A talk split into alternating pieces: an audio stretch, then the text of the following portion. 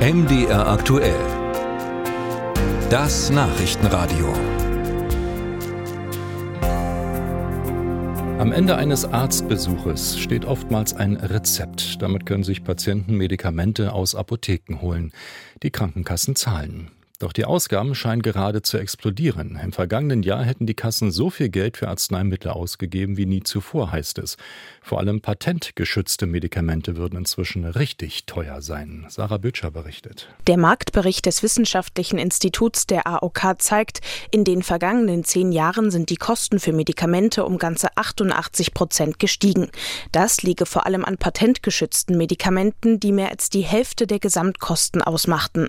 Und das, obwohl sie kaum zur Versorgung beitragen würden, sagt der Geschäftsführer des Wissenschaftlichen Instituts der AOK, Helmut Schröder. Da sehen wir, dass nur knapp sieben Prozent aller Verordnungen im GKV-Markt von diesem patentgeschützten Arzneimittel abgedeckt wird. Das heißt, wir geben unwahrscheinlich viel Geld aus für eine ganz, ganz kleine Population an Erkrankten. Der Grund, warum ausgerechnet die patentgeschützten Medikamente so teuer sind, Pharmafirmen entwickeln ein neues Medikament. In derselben Zeit, in der es durch ein Patent geschützt ist, versuchen die Firmen hohe Preise auf dem Markt durchzusetzen. Sie gehen also in Verhandlungen mit den gesetzlichen Krankenkassen, beschreibt Helmut Schröder. Und da versucht natürlich der pharmazeutische Hersteller zu sagen, ich habe eine Alleinstellung und dieses Arzneimittel ist so gut, dass ich da unwahrscheinlich viel Geld dafür haben möchte. Und dann ist man in einer Verhandlungssituation und diese Verhandlungssituation findet natürlich mit ungleichen Spießen statt.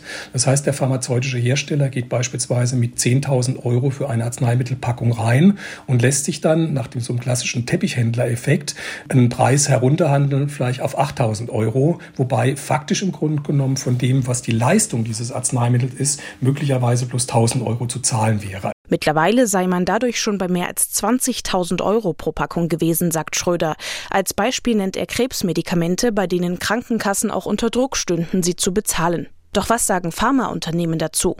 MDR aktuell hat den Verband forschender Arzneimittelhersteller angefragt. Der Präsident Hans Steute hatte für ein Interview keine Zeit, teilte aber schriftlich mit, Firmenumsätze und Unternehmensprofite werden normalerweise von Wirtschaftsprüfern bewertet und nicht von Krankenkassen. Mir scheint eine andere Kennziffer in der Diskussion zielführender. Die Arzneimittelausgaben der gesetzlichen Krankenversicherung GKV. Und hier sehe ich aktuell keine Sprünge, die eine Politikintervention zulasten der Pharmaindustrie rechtfertigen würden. Weiter schreibt der Verband, man brauche einen verlässlichen Marktzugang, ohne ihn sei der Standort Deutschland nicht attraktiv und man gefährde die Versorgung mit innovativen Medikamenten. Paula Pichotta ist Ärztin in Leipzig und Bundestagsabgeordnete der Grünen. Sie sagt, die Teuerung führe automatisch auch zu höheren Krankenkassenbeiträgen. Sie fordert vor allem auf den Zusatznutzen der Medikamente zu schauen, also welchen Mehrwert das neue Medikament im Vergleich zu schon bestehenden hat. Wenn ein neues Medikament auf den Markt kommt, dann kann der Hersteller erstmal die ersten sechs Monate komplett allein festlegen, wie viel er dafür haben kann. Obwohl noch nicht mehr klar ist, ob es einen Zusatznutzen gibt. An diese Phase, da muss man diskutieren, ob das so bleiben kann. Und wenn für Medikamente wirklich kein Zusatznutzen festgestellt sei, sagt Pichotta, müsse man schauen, ob diese überhaupt so vergütet werden sollten wie bisherige Therapien.